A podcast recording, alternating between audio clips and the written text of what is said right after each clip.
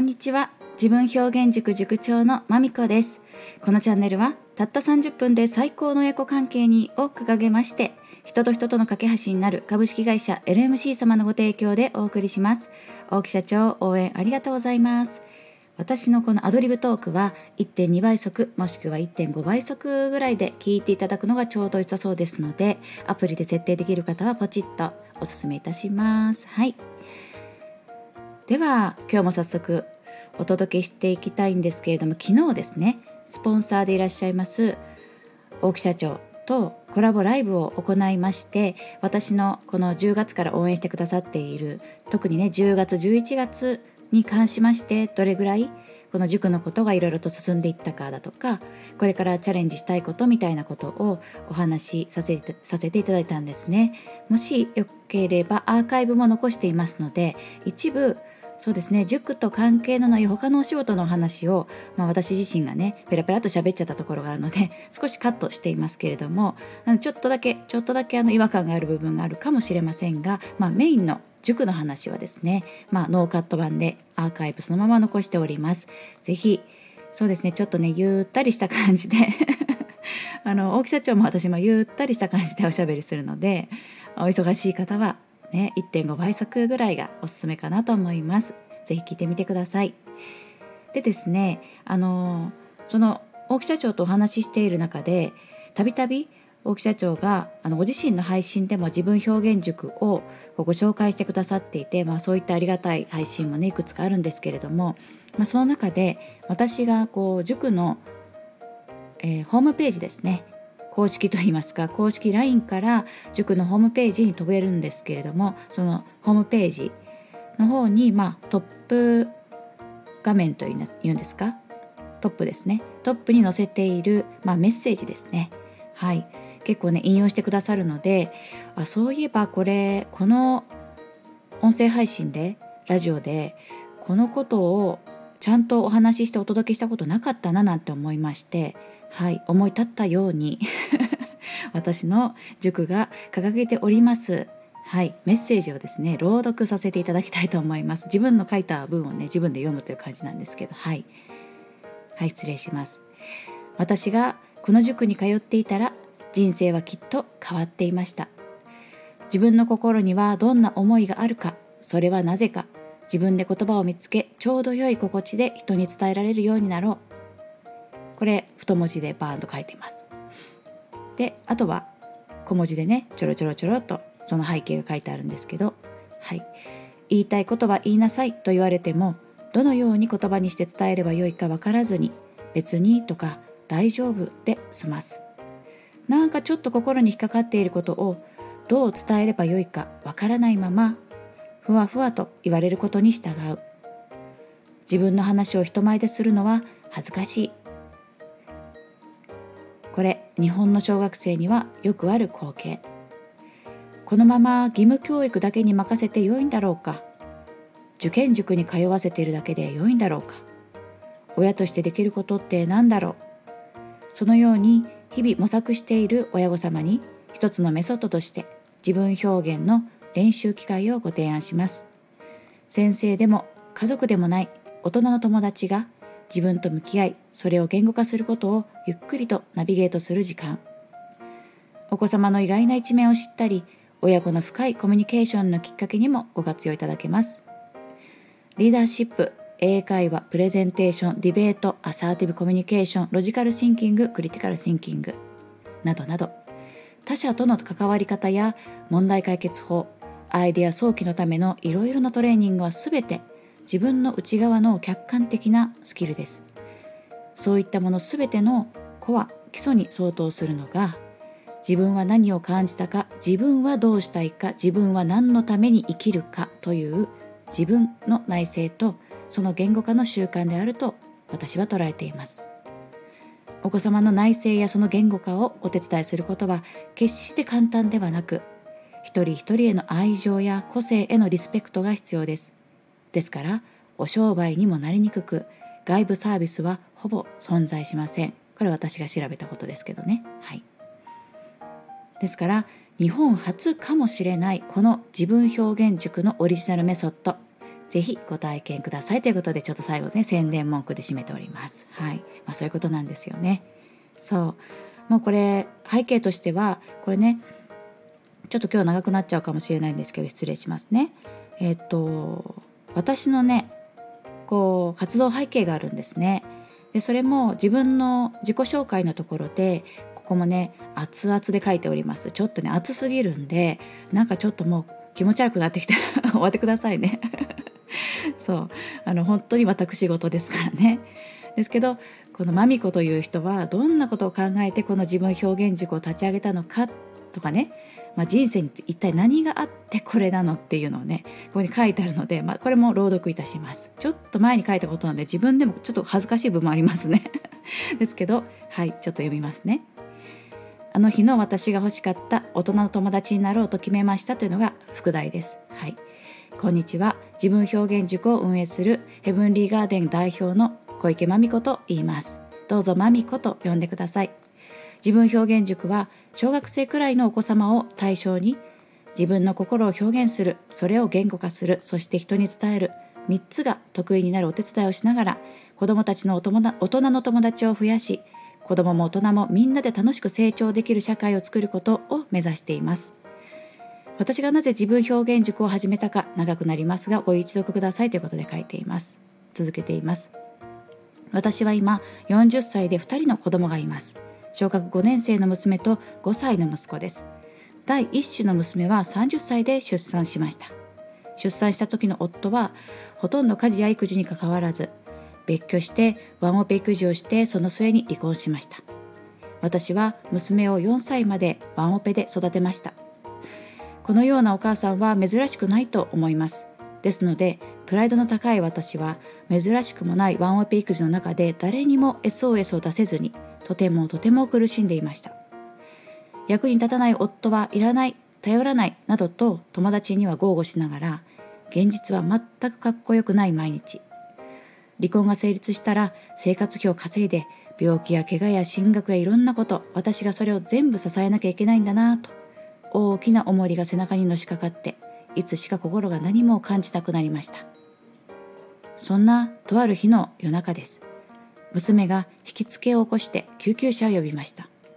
体が固まり息が止まって白目を向いているその姿を見て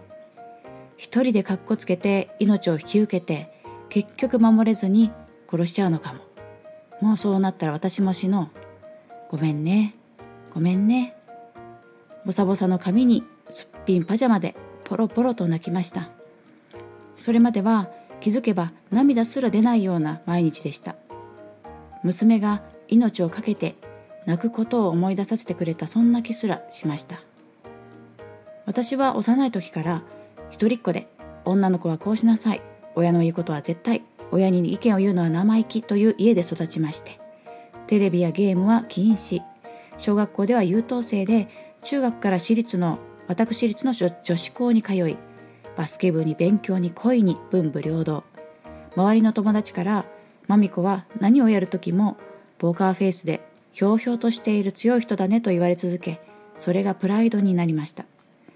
そんな自分自身がワンオペ育児で人生で初めてかもしれない大丈夫じゃない時に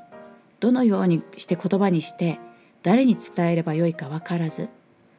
ポーカーフェイスで過ごし続けとにかく孤独でした。こんな感じで人生が進むならもう死んでしまった方が楽だなとも幾度となく思うようにもなりました。毎日頭が痛くて鎮痛剤を常用。めまいもひどい。一気に白髪が増えて極めつけは大きな腫瘍が卵巣にできて全身麻酔の手術でそれを摘出したりと。健康状態もどんどんと悪化していきました。そんな風にボロボロの毎日でしたが娘にだんだんと自我が出てくるように。かなり繊細でいろいろなことに自分のこだわりがあって突然ひどく絶望して保育園を登校登校を拒否したり登園したと思えば何かの拍子に貝のように固まってお遊戯をボイコットしたり。お母様が忙しすぎるから不安定なのかもしれませんね。一度通院してみてはいかがですか？ということを幾度となく先生から言われる日々。ただそのような日々になって私の心は意外にもだんだんと喜びや楽しさを感じるようになっていきました。心のままに自分を表現してうまく表現できなくて苦しんで全力で私に体当たりしてくれる娘が愛おしくて同時に私の心が溶けてきたような感じがしました。